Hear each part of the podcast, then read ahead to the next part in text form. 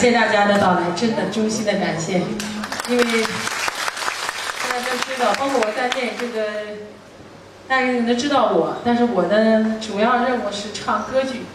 呃，虽然是个演员，我觉得可能中这个歌剧在中国老百姓当中可能印象没有那么 那么普及啊。这也正可能也是我今天来大家做这个讲座的主要的原因。那么首先非常感谢中国国家大剧院的杂志、成都市文联主办的咱们经典会承办的这次，呃，叫。让我带你们走进歌剧的世界。其实这副标题吧，我觉得这个事儿我有点承担不起。就说说我的这个艺术和人生。其实我觉得，我更愿意跟大家聊一聊这个歌剧歌剧的事儿。这是我来这个成都啊，呃，最主要的活动。那么成都对于我来说是一个福地。大概在一九一九九七年，我具体的日子记不住了。九六年、九七年，当时是中国这个，呃，文化部的艺术节。我曾经在旁边隔壁的这个锦城艺术宫演过我人生的一个，算是一个里程碑式的中国戏，叫中国歌剧《苍源》，在这得的奖，那也是我人生的一个最重要的一个阶段。呃，那一年我拿了无数的奖，我人生所有的奖，所以当时我记得，过去这么多年了。当时我演完《苍源》的时候，我记得成都的观众在底下喊着我的名字，谢幕啊，那种壮观的场面。那那天演出呢，座无虚席，很多来看演出的人都坐在了这个过道里边。嗯，所以非常感谢大家今天能够有这么多人来，嗯，特别特别的感谢。嗯，我特别愿意呢在这里，大家这个对这个歌剧啊。都不太了解，那我今天呢，主要是两大部分，一个是首先讲讲我，嗨，我不知道大家是不是有兴趣，其实我最不愿意讲的就是这个。从这个报纸、杂志和电视里边，我自己这点事儿，每天都在说这个事儿。来之前上来之前的昨天吧，呃，前天。上午一个报纸，下午一个报纸，也在说我自己的成长过程这点事儿，所以我是特别不愿意说。但是呢，既然来了，我就说一说。就我自己的成长过程，嗯，可能就是一个挺好的一个励志故事。因为我自己出生在一个普通的家庭，我是东北人，大家都知道我是沈阳人，东北闺女。完了之后呢？我生在一个普通的家庭，我父母都是普通的老百姓，也没有搞音乐的，跟音乐不太沾边儿。沾一点边儿的就是我姨是唱歌的，所以这个我这个嗓音条件还传承了娘家的这边儿。所以那个我父亲特别奇怪，是一个公鸭嗓，所以那个谁都不谁都不相信说一个公鸭嗓子。一个爹养出一歌唱家的闺女，这个我也我都我也觉得奇怪，因为我父亲的声音特别难听，但是我我娘家这边特别好，我姨是唱民歌的，曾经在辽宁歌剧院，完了之后呢，从小呢，呃，虽然没有搞音乐的，但是我父母对艺术特别热爱，我父亲是吹拉弹唱什么都会。呃，什么黑管、打击乐，所以家庭熏陶还是有一点。我自己的亲哥哥会拉小提琴，我姐姐唱歌也不错。所以呢，因为他们都挺大的，所以他们的成长过程当中，我姐姐是亲姐姐，五三年的。你想那个时候经过什么知青啊、插队啊，那个时候他们的人生可能都有一定的历史时期，都不能像我这么幸运。所以呢，我小的时候，因为我哥哥一拉琴啊。他的小提琴大家都知道，那声音特别高，他拉到哪儿，我就能模仿模模仿到哪儿，所以他拉的很，大家都知道小提琴的声儿，滋儿啊的那种，呃，我就是特别能模仿，就他拉多高我都能。大概我有印象当中，四岁的时候，呃，我就有记忆了，那个时候就嗓子特别高，嗓子特别高之后吧，也从小呢。连这个文艺委员从来都没当过，特郁闷，因为特别热爱，特别喜欢，呃，但是呢，一直是学习还不错，就老当行政领导。呵 呵是我我从少先队开始，一般都囊括了这个小学、中学所有的领导干部都当过。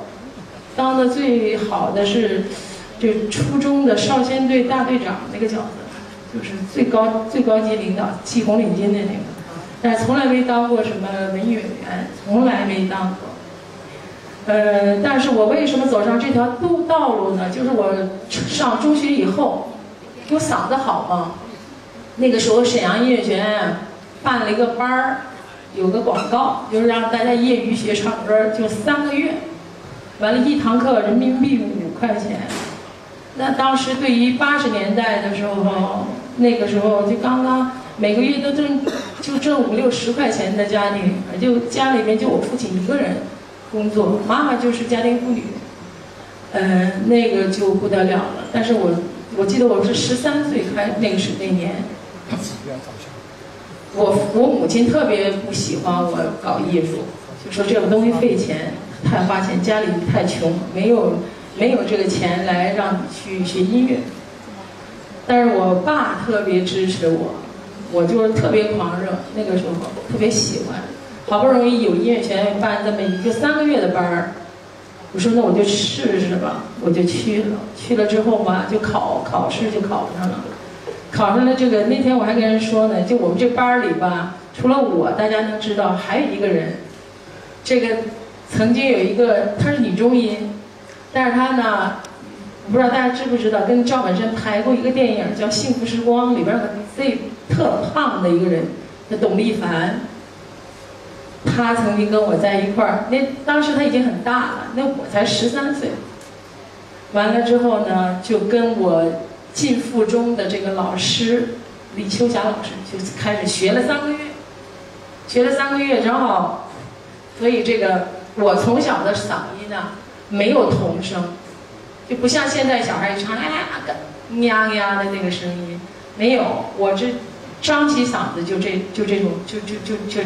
人们就说话的扬嗓子，就是唱美声的那个音儿，就从小没有没有童声，所以为什么没当过起歌委员呢？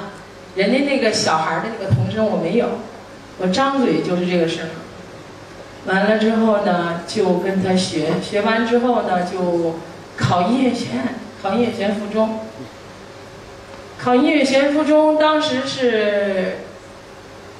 我这个中要感谢谁呢？感谢我我我我我这个在沈阳的这个中学老师的一个音乐一个中一百六十中学的老师音乐老师，咱也不懂的老百姓，谁知道还有什么变声期啊什么？那种老百姓没这个没这方面的教养，也不知道是什么，反正就知道是嗓子好。完了之后呢，他说你呢就千万不能到青春期的不能老唱歌，要保护嗓子。等过了变声期之后呢？你才能学唱歌。那我记得我是十三岁就开始，十二岁就开始发育，完了十三岁就开始学这个。我们这个中学老师啊，所以这个中学普及教育很重要。要是没这方面的这个，你像普通老百姓的家庭，谁知道这些？呃，中学的时候，他就因为他女儿，就我们这个李老师，李老师的女李桂芝。李老师的女儿在沈阳音乐学院附中学钢琴，是钢琴的附附中的孩子。他就说音乐学院有一个是可以招招这个招这个高中，就是叫中中专嘛，就附中嘛，招招唱歌的，你可以去考。那我就考，第一年我还没考上，就是因为太小，太小，人家招高中，我就等于跳级了。跳级第一年太小，人家也不收，人从十五岁才收呢。我不能十三岁就去考，完了就等到毕业，考的沈阳音乐学院附中。就我的这个教育，从这个 还是挺还是挺明确的，因为从小的嗓子就不属于那个像人家唱一唱通俗啊啥的。那个时候正好是八十年代，什么邓丽君比较唱比较靡靡之音的时候。好像我就脑子里也也没这个，说因为嗓子不属于那种嘛，一张嘴就是那，就糖音儿养嗓子，所以唱那个也也也不知也不知道嗓子是什么，就那个时候说能够进个音乐学院哈，考一个考一个音乐学院，能够学学习学唱歌的这事儿，就是一个挺好的事儿。那我就终于考了两年，我就考上了。考上之后，在我毕业的时候，那个时候我们班音乐学院附中嘛，大部分都是音乐这个世家子弟。我们班像我这个普通这个，当然学唱歌的跟学作曲的年龄都是偏大一点，因为社会上来的，不像这个学器乐从小的童子功啊，那一般家庭跟现在的。状况完全不一样。你想，现在每个家庭起码都应该有个钢琴吧？人们这种这么多年的音乐的普及教育都很都很普及了。那个时候说家里能有一台钢琴，那不可能的，因为那个是钢琴多贵呀，根本买不起。所以我觉得这个苦孩子，也就是学学唱歌、跳跳舞什么的，还有可能。呃，当时我们附中有很多在北京和上海，因为沈阳那个地方呢很闭塞，虽然是东北还是不错的，但是呃，相对于音乐来说还没有北京、上海，包括现在，我觉得，但是现在各个省市都不错了。呃，那个时候就比较闭塞，完了之后呢，因为我的同学，大家我的同学里面拉小提琴有比较有名的，叫柴亮。那个陈亮当时是老在北京，呃，当时我的同学周边啊，快到毕业的时候都四分五散的去北京、上海，恨不得都去全国各地最好的音乐学院去进修。那么作为我来说呢，我当时呢学习还不错。呃，因为唱的还可以，所以沈阳音乐学院附中呢把我保送到这个沈阳音乐学院。就我呢不用参全国参加那个全国高考，不用考专业，就是你要想在沈阳念，我呢你就直接可以留在沈阳了。那当时呢，因为由于我的同学都在外边进修，我也想去看看外面的世界，外面的世界挺精彩的，干嘛我不去呢？我也想去转转。所以呢，我就那个时候谁都不认识，也不认识什么名儿都不知道。但是我的同学里边有一个同学的妈妈是这个郭淑珍老师的，算是跟他同门的师兄妹吧，这么个关系，就八竿子打不着的，但是能沾上边儿的。完了就给我写了封信，写了写了封推荐信。我在那一年的这个，应该是八五年的春节吧，过了这个，过了这个大年三十儿，过了大年三十儿，我记得是大年初一的大年过了大年三十儿，我就搭上了火车到北京来找老师，因为所有的同学都要去考北京、上海，所以我这个心就。按耐不住了。我记得这个到了北京之后，我就拿着这封信，拿了大概是两三百块钱吧。现在住的那个旅馆我都知道，这长春街的一个地下室，嗯，一个地下室住在那儿。嗯，我就敲开了这个郭仁老师的家，老师穿着睡衣接待了我，之后。我跟他说的特明确，我就跟他说：“我说老师，你听听我，呃，你觉得我行呢，我就考；你觉得不行，我连考都不考，因为那边的保送，我都不用参加这个全国高考。”老师就听了，听了我就给他唱了一个《阿利路亚》什么之类的。听完了之后，老师就说：“嗯，你考北京吧。”所以我就沈阳音乐学院压根就没考。没考试就考的中央院，考的中央院之后呢，就牵扯到这个，呃，谁教我，谁教我唱歌？那当然希望是，这个所有搞美声的，可能不知道卡拉斯是谁吧？那个时候不太知道卡拉斯是谁，但是我觉得一个考上中央音乐学院的人一定知道郭淑珍是谁，因为他教出了很多很多的女高音。而且我这个敲门砖还是挺硬的，直接就敲了敲到他那儿去了。当然，我就希望他能教了。当时，嗯，我们这个新生入学之后，还有个有一个汇报，就是你考进来之后还得让大家唱一下，牵扯到双面选嘛，一个是老师选你，一个是你选老师，这得互相双方都愿意才行。嗯，当时我就唱了，唱完之后我就还挺自信的。我考进来之后也不是第一名，考进来我是第六。我们班一共是十五个，跟现在考试不一样哦。现在川音一年就要招好多学生，当年的我们班当年是考的最多是十五个人，全国招生十五个人，那已经够多的了，已经崩溃了。说怎么考招这么多都不高兴，因为。这个搞搞这个音乐就是精英的艺术，他只要最好的。那，你招这么多，他那个时候我们班是最多的，十五个，我是考考第六。那这个汇报之后呢，老师不太满意，我还觉得挺好，就说老师你收我吧。老师唱太差了，我我早知道唱那么差，我都不让你考，都不让你考，你唱的太差了。呃，为什么？因为这个唱歌呀，不怕一张白纸，就怕有毛病。因为在沈阳的时候呢，我的老师，因为我这个嗓音条件吧，还挺音域比较宽泛，既能有高的低低声部也不错。完了之后呢，他就经常按照女中音的方式教育我，所以这就坏了。因为我是本身是一个抒情女高音。所以呢，这个唱的就有点重，这个这个问题就比较严峻，老师就非常非常难，说我要给你改起来就比较麻烦。但是呢，感谢这三年的附中，因为我呢这个音乐的基础比较好。这个大家都知道，这个在音乐学院附中啊，我这一半是文化课，一半是音乐基础。比如我要学钢琴，学上列尔。学一些音乐乐理啊，还有这个音乐史啊，还有那个民族民就是中国的、外国的一些音乐史方面，我在附中都学完了。我等到再到大学，我等于学第二遍，有的科我就可以免，免就可以不学，因为只要通过考试，考试就可以不学。而且我从这个从小弹钢琴。从十五岁开始，因为声乐副科都要学钢琴嘛。我相对于他们其他声乐学声乐的从社会上招来的孩子，他们肯定没有这方面的修养，所以我呢就占这个便宜。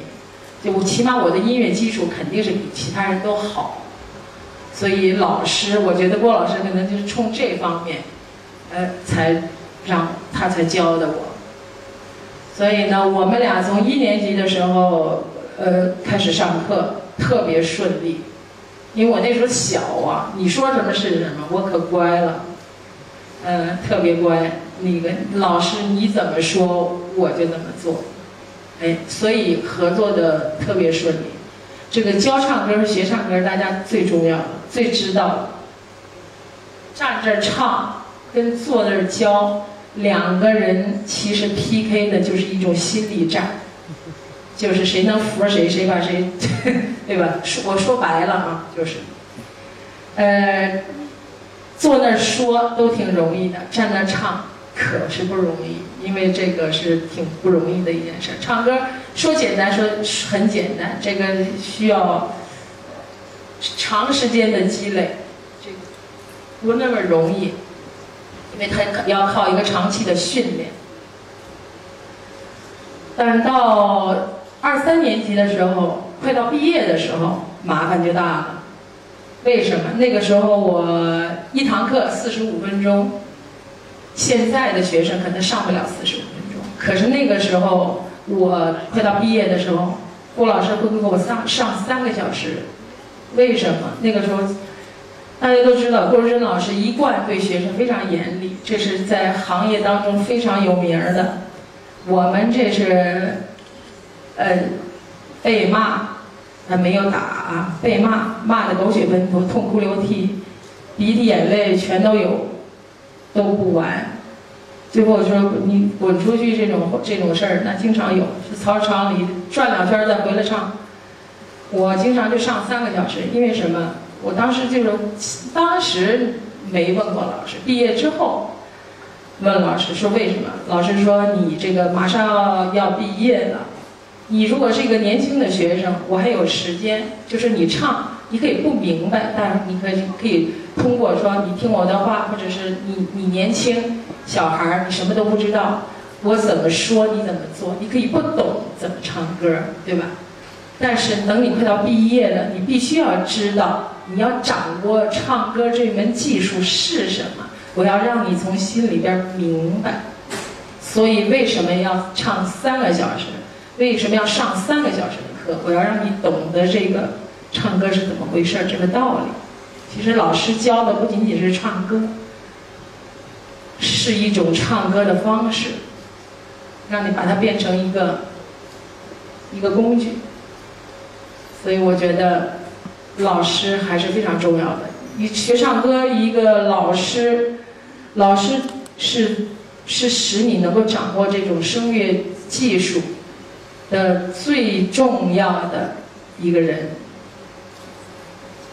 只有老师才能把你教明白。当然，学习也是非常重要，你自己的用功也是非常非常重要。所以我觉得我还是挺幸运的，能够有一个这么好的老师。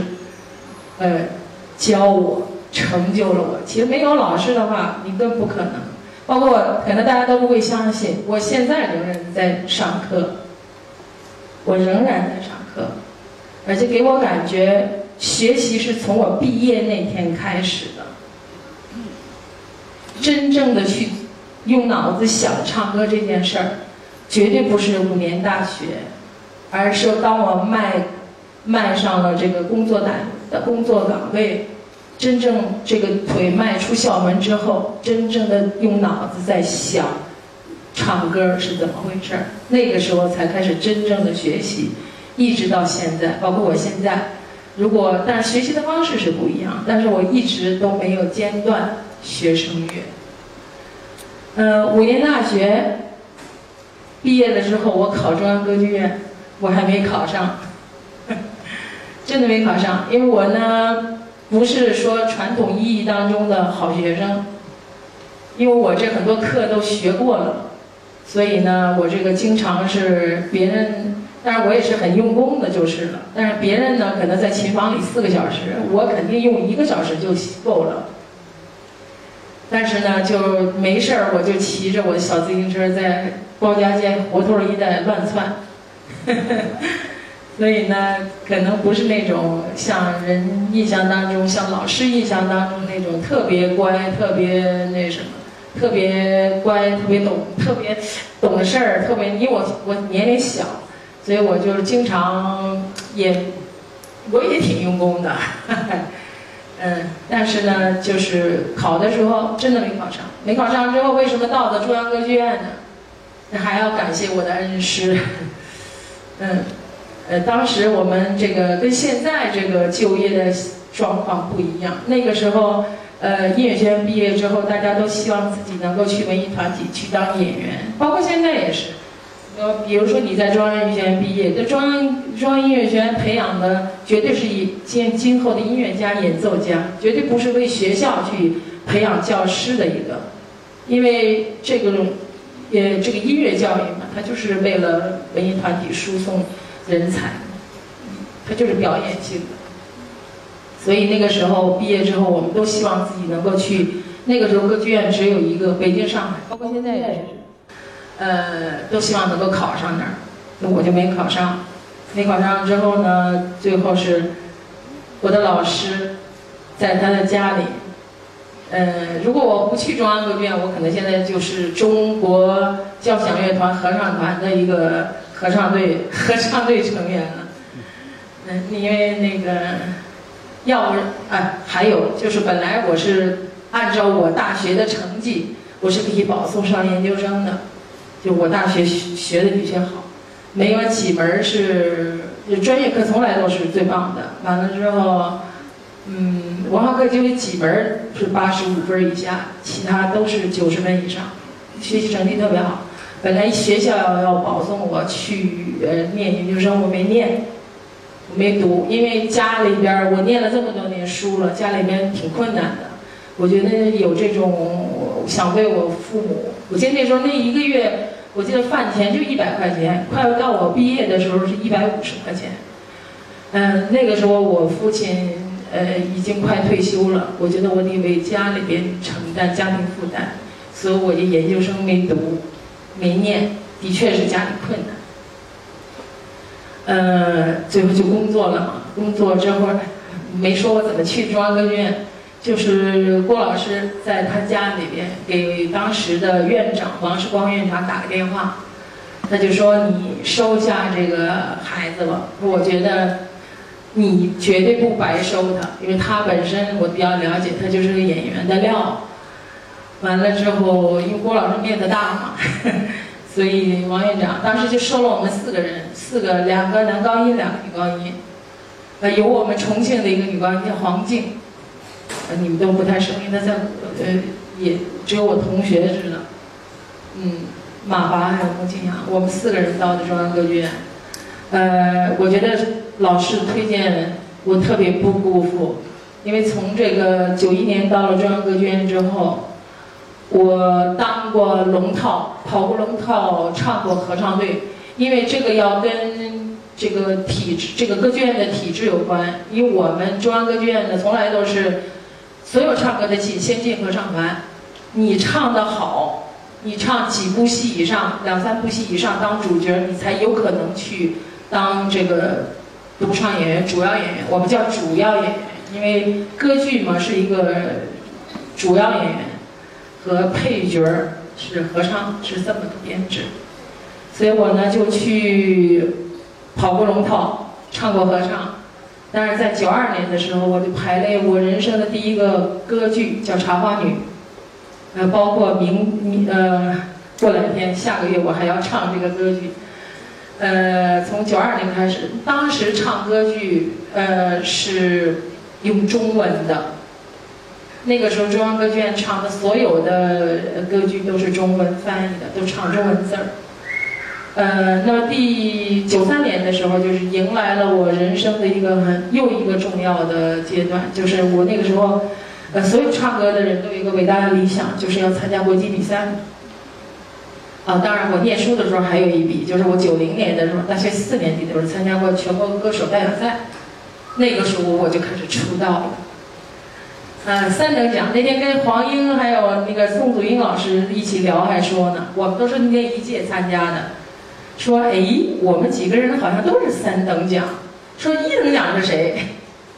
啊，说一等奖是谁？一等奖是刘军霞，他没记清楚，但我记着刘军霞。呃，我们几个小宋也是三等奖，我跟黄英也是三等奖，他那三等奖还比我靠前，三等奖应该是三个人。我还不是排在前面我估计我就是最后那个。完了之后，呃，就是这样的。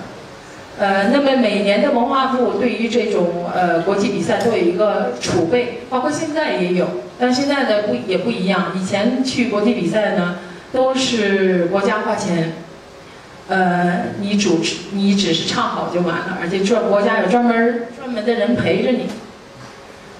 呃，那个时候我就。怀着一个伟大的理想参加的那个储备，我就被派到法国去。啊，我跟杜金刚老师，跟杜金刚老师一起参加那个法国马赛的国际科技比赛。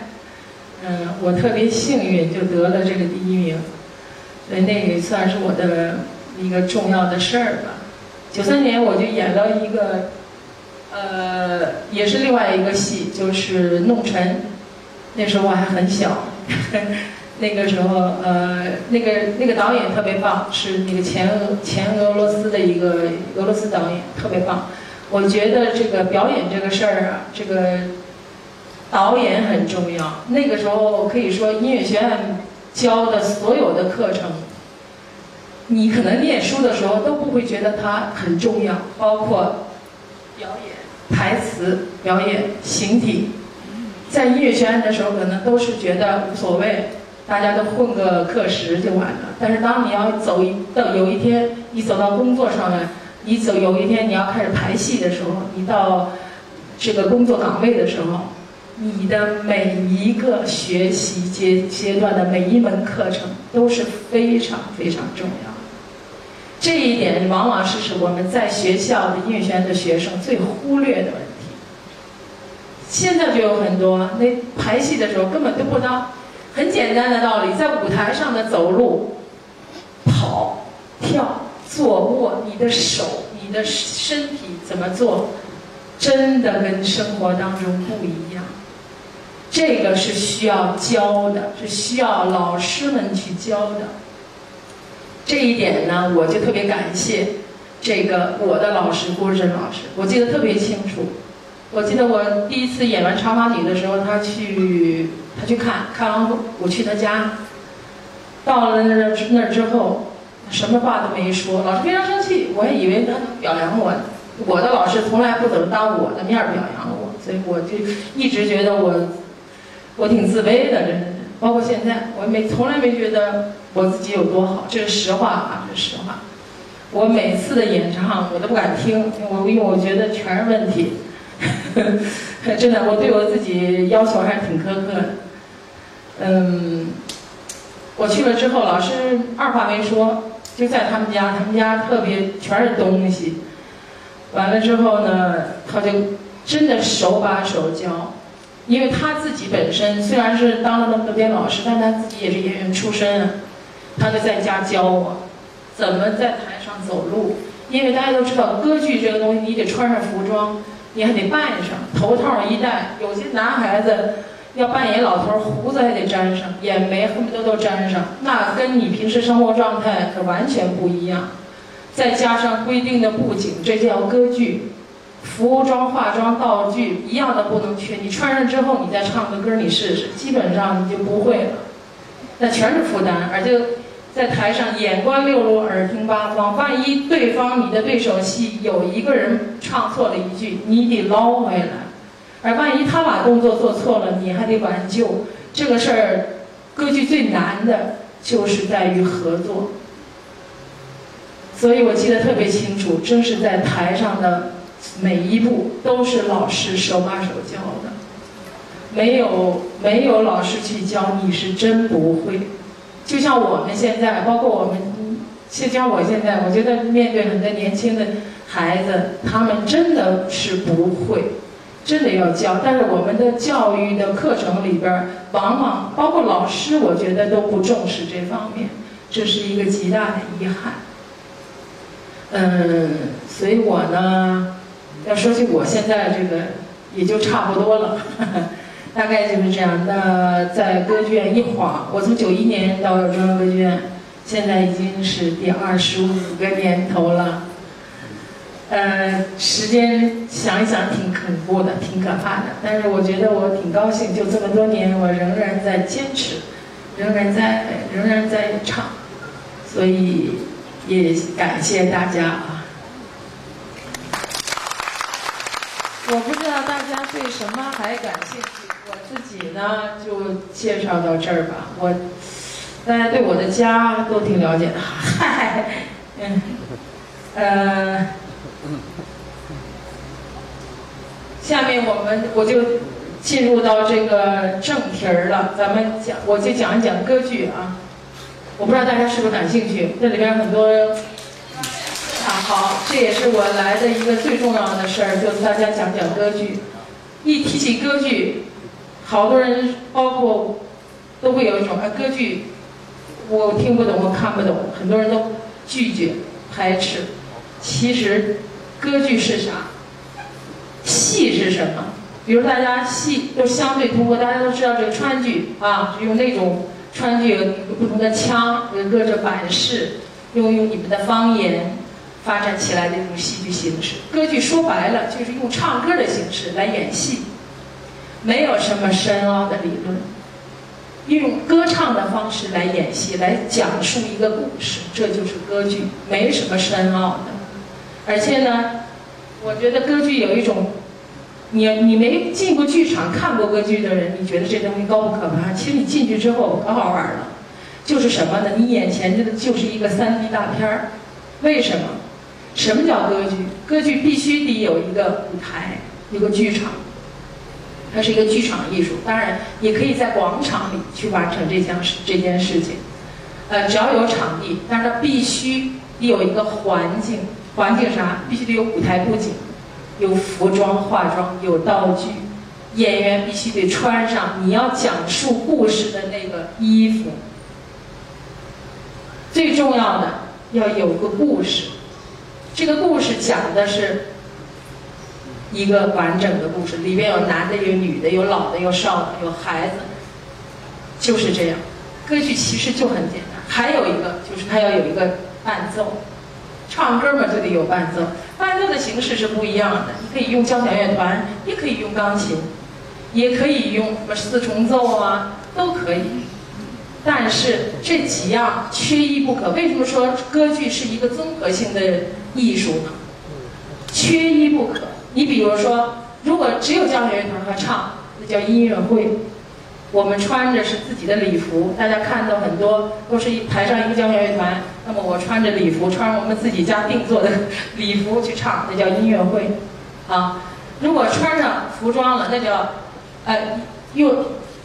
唱几首歌，这叫音乐会。如果是用歌剧的唱唱那个本儿，是比如说呃，也唱一个完整的故事，但是也穿着礼服，那叫清唱剧，就是清唱，不穿上。呃，说白了就彩妆吧。比如说咱们戏里边戏曲当中要扮上彩唱和这个清唱，清唱就穿自己的衣服嘛，彩唱那就叫都扮上，那叫戏。那最重要的呢呢？必须得有一个完完整的一个一个东西。这个很多人对歌剧有误区，说啊，刚才我也说了，说用歌唱歌的方式来讲故事，那里边有没有说话呢？我告诉你，有，还不少。这个歌剧的起源呢，是以古希腊的戏剧。古希腊的戏剧呢，有一段叫合颂的形式，合颂形式其实很好理解。就中国这这个。这个古代吟诗作画的不是拉长声吗？很多人说说歌是啥？歌是就是拉长声的说话，你就明白了。让你说说什么你都不懂。我一说这个，就拉长声的说话，慢慢的发展起来的就是这个合颂部分。那歌剧的诞生呢，是一七零零年的最好的，呃，它的就是文艺复兴时期的佛罗伦萨那个时候。在意大利，这个意大利啊是歌剧的发源地，它也影响到了很多，呃，比如包括意大利有歌剧，那德国、法国、俄罗斯都有歌剧，他们所有的这个同宗同源都在意大利。那慢慢在那儿开始，慢慢从欧洲的各个方面，它的音乐影响了各个国家，由各个国家的作曲家们创作了很多很多这样的歌剧。所以，才有歌剧的这个发展，各个国家都是不一样的。大家一提这个意大利的歌剧，就能想到啥呢？我不知道大家知不知道啊？那我你们要不知道，我就告诉你们，这个早期的巴洛克时代的歌剧呢，叫罗西尼。大家知道一个歌剧，但是我没，因为我没唱过这个歌剧，啊，唱过咏叹调，但整部歌剧在南大剧院我没唱过，就是。塞尔维亚的理发师，谁呢？就是廖昌永老师老唱那个啦啦啦啦啦啦啦啦，就是那个理发给大盲人让路，就是就是那里边的。你看，必须得举例说明，大家才能知道。哎，完了这贝里尼呢，就是清教徒；多尼采蒂呢，就是爱的甘醇。这唱歌的，但是知道一提歌你就知道了。乌拉夫尔迪瓦拉格里诺，那就是。《爱的甘醇》里边的这个德国歌剧呢，一想呢就是莫扎。莫扎特最有名的就是《费加罗的婚礼》，那个就是，就但是他所有的文本都是意大利人发明出来的，所有的脚本，这个剧本剧本必须得有一个文本，必须有一个故事。完了之后，作曲家才能去谱曲儿、写曲儿。作曲家是很重要的，但是文本也很重要。所有的这种题材结构都是意大利人，不能说发明了，也应该是他创造。嗯，完了之后呢，不得不说德国歌剧最重最重要的人瓦格纳。这瓦格纳我要重点说是我们中央歌剧院。我们中央歌剧院的我们院长是德国留学回来的，所以他对瓦格纳情有独钟。我们中央歌剧院呢，继若干年以前就开始排瓦格纳的这个。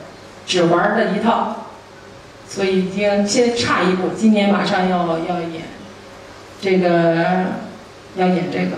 这瓦格纳的歌剧也是非常精彩。国家大剧院，我前两天刚看了一个《唐豪伊瑟》，吕嘉指挥特别特别的震撼。很多人一提瓦格纳的歌剧，老觉得会，哎呀，是那个东西都比较神圣，啊，是不是会？因为他这个瓦格纳最大的特点就是人生契约化，就是他不像以前咱们说的这个意大利歌剧，什么叫宣叙调？宣叙调就是说话，咏叹调呢就是一段歌儿。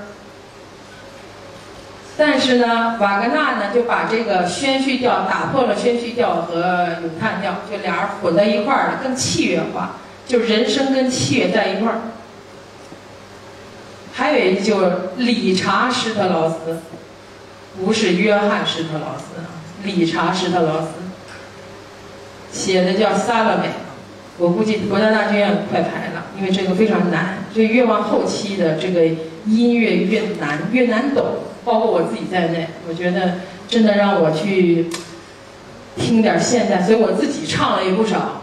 但是我觉得这个东西对于普及来说挺难的，咱们还是多唱一点经典的，因为经典的起码这个浪漫时期的那些音乐是非常非常的美。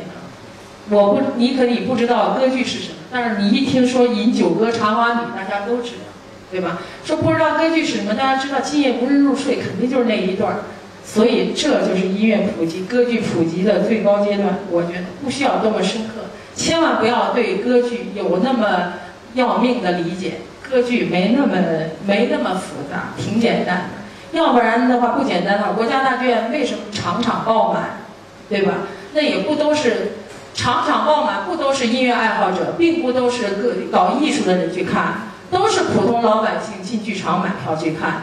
所以歌剧不是洪水猛兽，它就是普通老百姓，在那个票价能够承受得起的时候，是每个人消费得起的东西。千万不要把这种东西说的那么可怕，我特别不喜欢这么说。还有法国的歌剧，法国歌剧最著名的是什么？一提就是卡门，卡门最重要的就是女中音哈瓦涅拉。这个说点这个声乐方面的那什么。这个跟你们讲，这个全世界最缺的、最缺的声部就是女中音，在中国尤其缺，没有。所以，之所以为什么这么多年这个戏在中国演的少，真是一个好戏。为什么？因为没有像样的女中音。这个这个女中音不仅唱的好听，最重要的是演演戏很重要。我前两天刚刚在福建大剧院演这个《卡门》。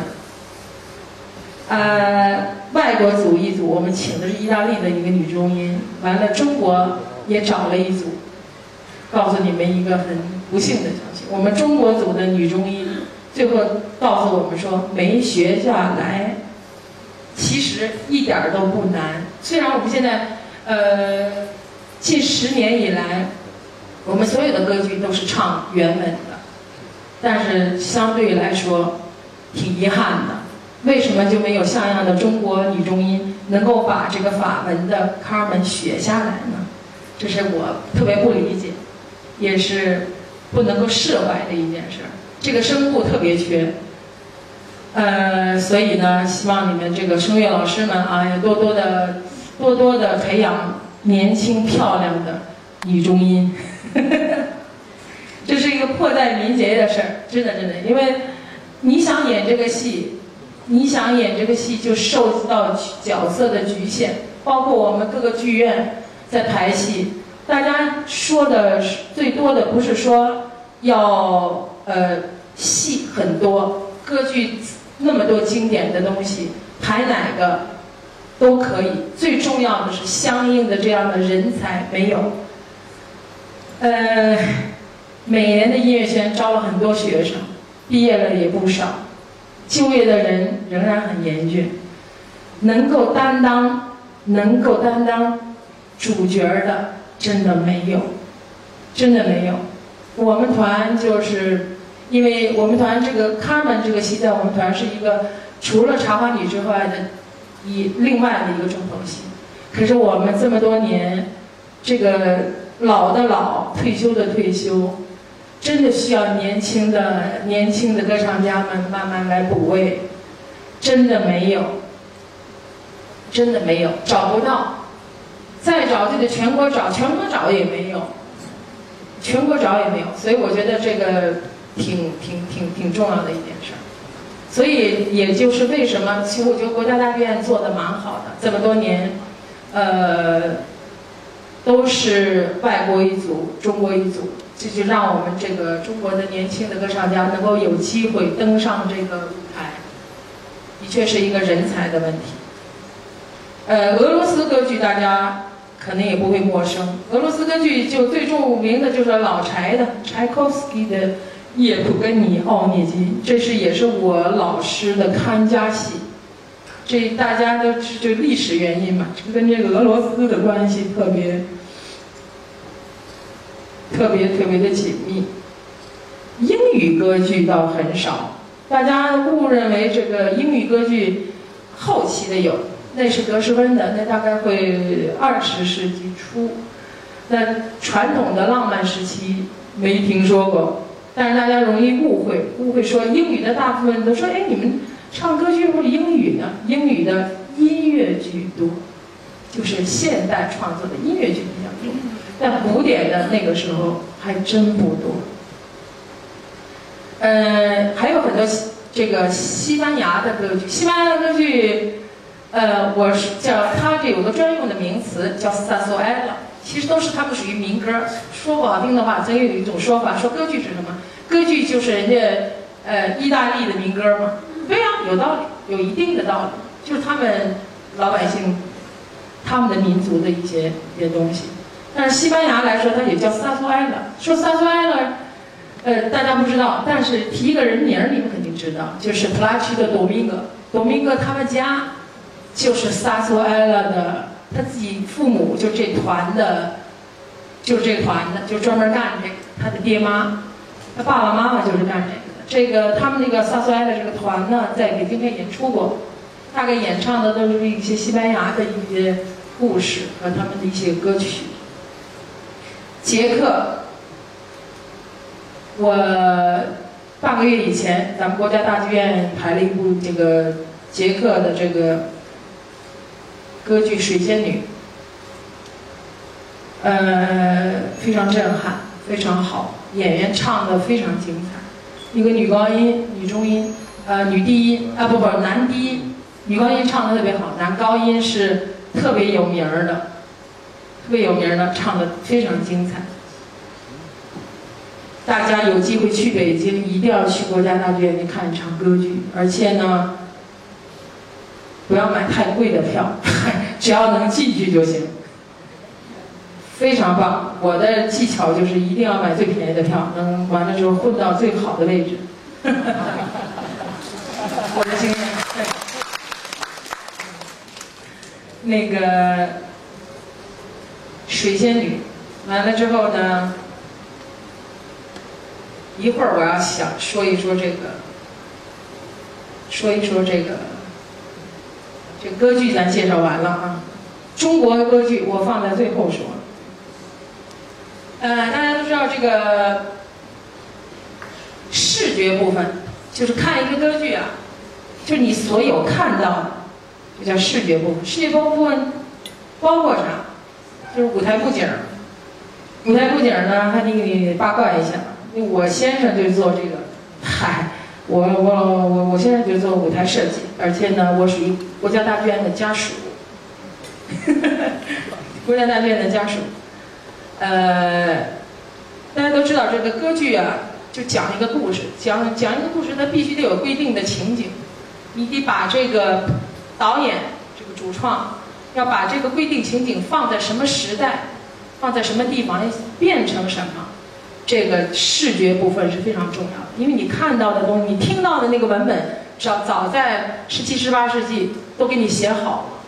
但是你要讲一个什么样的故事，你要看到的是什么，这就包括舞台的视觉部分要完成的，要要把观众带到一个规规定情景当中，那么就舞台的设计是非常重要的。它把你，比如变成是现代的。还是中国的，还是古代的故事，这就需要舞台来做这件事情。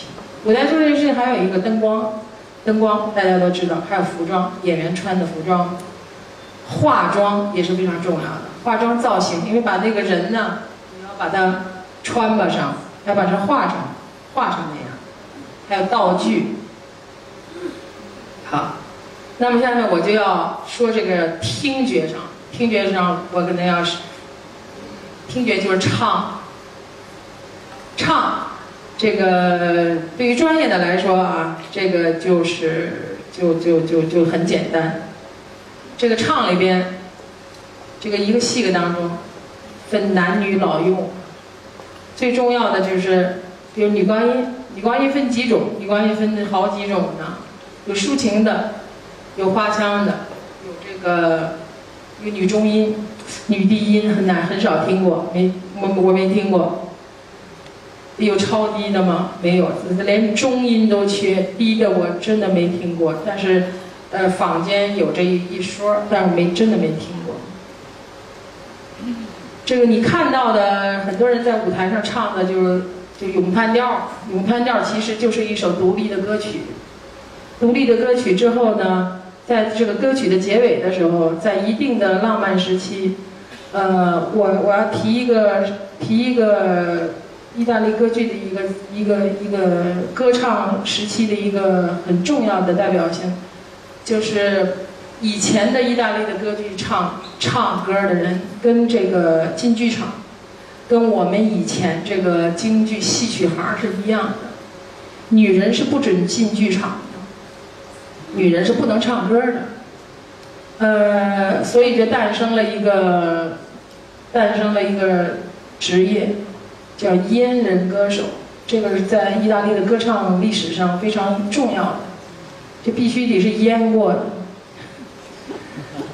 跟我们的戏曲不一样，因为我们都是不不不不阉割的。那那在意大利这个歌唱史上都是阉阉过的，为什么？就很多小年轻的小孩儿，从小在教堂里唱诗班，唱诗班之后，这童声嘛，最有名的就是一个歌唱家，就大家看过电影叫《绝代妖姬》，就讲意大利的这个阉人歌手叫法里奈里，法里奈里，他是从小在唱诗班，声音特别甜美，而且不能跟我一样啊，上下翻飞，那个花儿的很厉害。他的兄弟，他的哥哥，就是想保持他，因为他的兄弟是一个作曲家，一个音乐家，想保持他完美的声音。在他大概十五岁的时候，这个有很多争议。十几岁的时候，就把他割了。还有一种就是说，为了保保存他完美的声音，在他年幼的时候就把他阉割掉。也还有一种说法，就是说他那个时候被马踩了，踩到这个某重要部位。就坏掉了，所以把他的声音保持到一个，就小男孩的声音，小男孩的声音，小男孩的声音就唱一些，就就有假声嘛，对吧？咱们唱歌的时候，就就就把他的假声保留出来。这个男的那段时期可以说是，我不敢说那个那段那那段时期应该是意大利歌剧的一个最辉煌和鼎盛的时期。因为大家都知道，这个男人呢，男人的块头都比较大，块头比较身体比较好，特别是被淹过了以后，都要变胖，所以他体力好。所以那段时期的很，你看很多咏叹调里边，咏叹调前面的平铺直叙的一个叙事，完了之后到最后要一段华彩，就上下翻飞，花花样百出。那个都是那一段时期的阉人歌手为了展示自己的技术而繁衍出来的，很多作曲家是专门给这些人写的，因为他们体力好，可以完成这些这些事情。但是咱们不一样，咱们这个我们这个京剧是不严格的，所以这个意大利歌剧这个是非常重要。呃，当然现在也仍然有一种叫男高音，叫 county tenor，中国也有，中国也有你呃，肖马对肖马，但是肖肖马对，呃，香马还有很呃外国人多，呃，作品就那个那个。布兰诗歌里边专门有一个声部，是专门给这种男假声男高音吧来写的，就是男人唱的女声。呃，但是我觉得也不太一样，呃，声部不一样啊。我发现随着年龄的不断增大，他年轻的时候呢，他可以变成女高音；随着年龄大的嗓子粗了，他就变成女中音了，音色就没有那么漂亮，很奇怪。包括我们的京剧一些名名一些有名的名伶，我听过好多，也是，就我还是比挺追星的，因为我我比较喜欢中国戏曲，所以我呢就从兄弟的这些戏曲当中，我就能借鉴很多很多的唱法，有很多京剧名家也是，他年轻的时候，他声带比较嫩的时候，他就唱的比较高，比较鲜亮。等他年龄大了，就慢慢暗下来了，粗了，这可能也是一个问题吧。现在有个小小男孩唱的特别好，叫刘刘刘刘琛吧，叫刘琛，是音乐学院那个刘洪柱老师的儿子，呃，唱女高音，他也是从小就是假声，假声假声，他现在已经长大了。我听过他小时候，大大了我还真没听过，但是唱的不错，听说啊，听说。呃，放一段视频吧。呃，这是我在国家大剧院唱的《图兰朵》，这是我唱的场次最多的一个歌剧。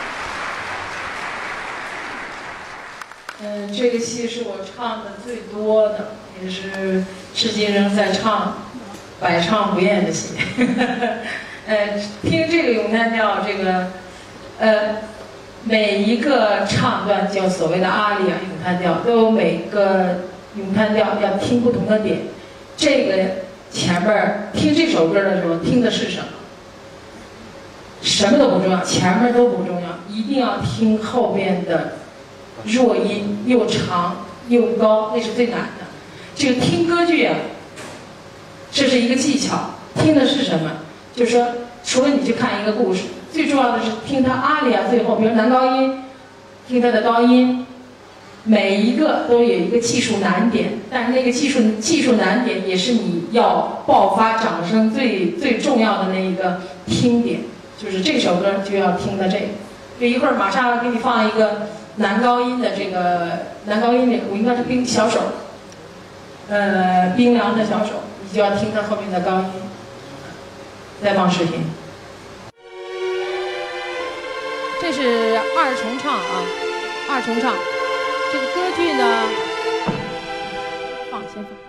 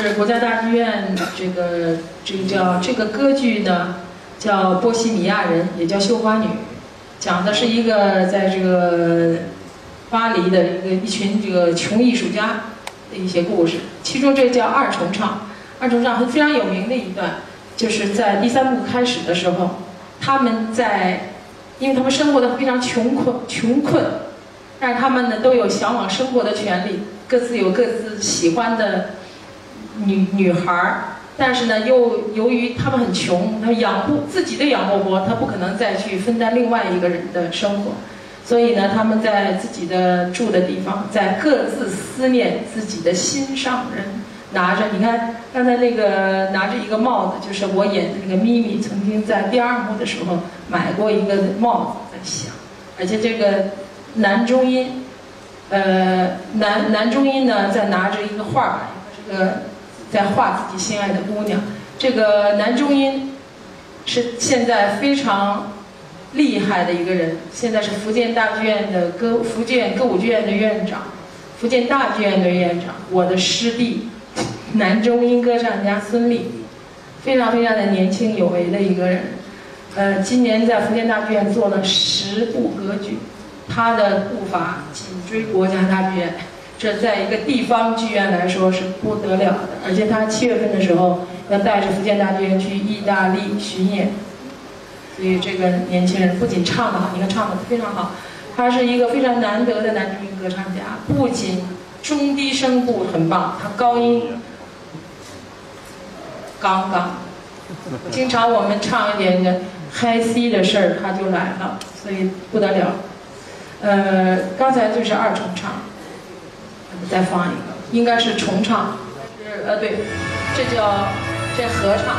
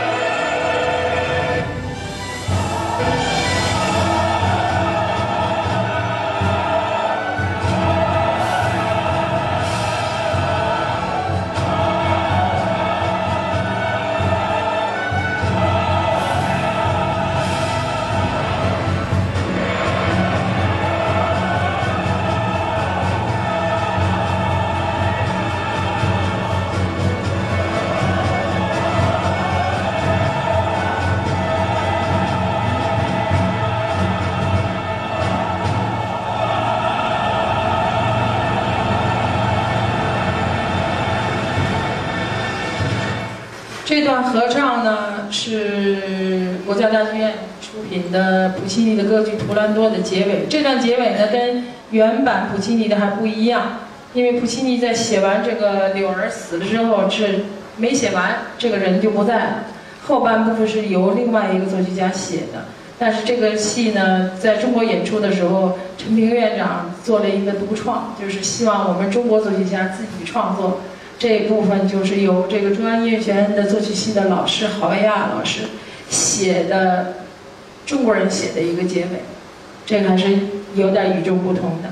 但是呢，合唱大家都知道，大家每个人，我相信咱们这里边肯定有合唱队员，有吧？很多大姐肯定是。歌剧呢是需要在一个这个殿堂里面去演唱的，歌剧院，歌剧院有大有小。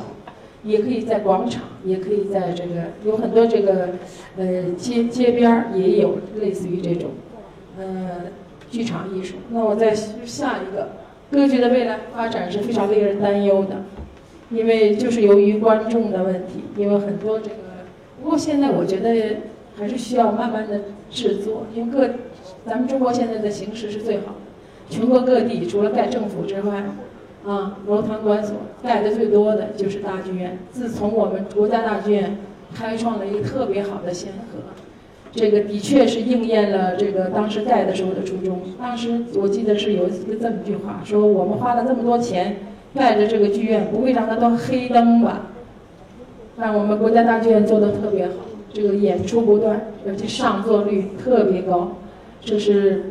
事在人为的，所以我觉得中央这个国家大剧院有个特别好的院长，这个陈斌院长的确是非常有能力，也特别有这个这个制作很多。他三个剧场，每一音乐厅、戏剧场，每天晚上三个剧场都是开着的，所以每天晚上你只要到国家大剧院去，都会有有演出看，包括他的一些厅、小厅，都是于正常运转。所以我觉得歌剧的发展与这个领导的关怀与这个制作人的这一些呃他们的工作是紧密相连的。其实中国是不乏这个音乐人才，有的有很多，但是我觉得管理人才是最重要的，能够把一个剧院建设好。那我再进行最后一个话题，就是歌剧的中国歌剧的问题。中国歌剧的问题最重要的就创作问题，呃，不乏好故事。也不乏有那么多的歌唱、歌作曲家、理论家，但是为什么这么多年下来之后，中国总是没有一句有个有有一些像样的歌剧能够流传下来？这是我们每个人，包括现在这么多年，国家也投入了很多，各地方政府真的投入很多，呃，但是为什么就没有呢？就是我觉得跟这个大气候是有关系，这个需要我们静下心来，因为这个。歌剧发展了三百多年，流传下来的也就是几十部，流传下来几十部，百部以里吧都不到。那喜闻乐见的经典下来，就是经过时间考验。所以我觉得中国还是有希望，因为这么多年也都做了很多很多的事。最重要的是这些作品要经过时代的考验，它的题材，它的音乐。歌剧最重要的不不不缺文本，不缺故事，最重要的是作曲家。作曲家也有很多，但是能够写好歌剧的，慢慢来吧。因为我觉得这个写歌剧不是说呃那么简单，就是说创从创作的角度上来讲，嗯，真的需要一个类似于这个大师级的世界大师级的作曲家。我觉得，嗯，我相信这样的人会出现。我是抱希望的，因为这么多年各地方，咱们四川也有，每年都会有这样的作品，在全国演出。我看到很多，也也听到很多，也演过很多，不容易，慢慢来吧，任重道远。谢谢大家。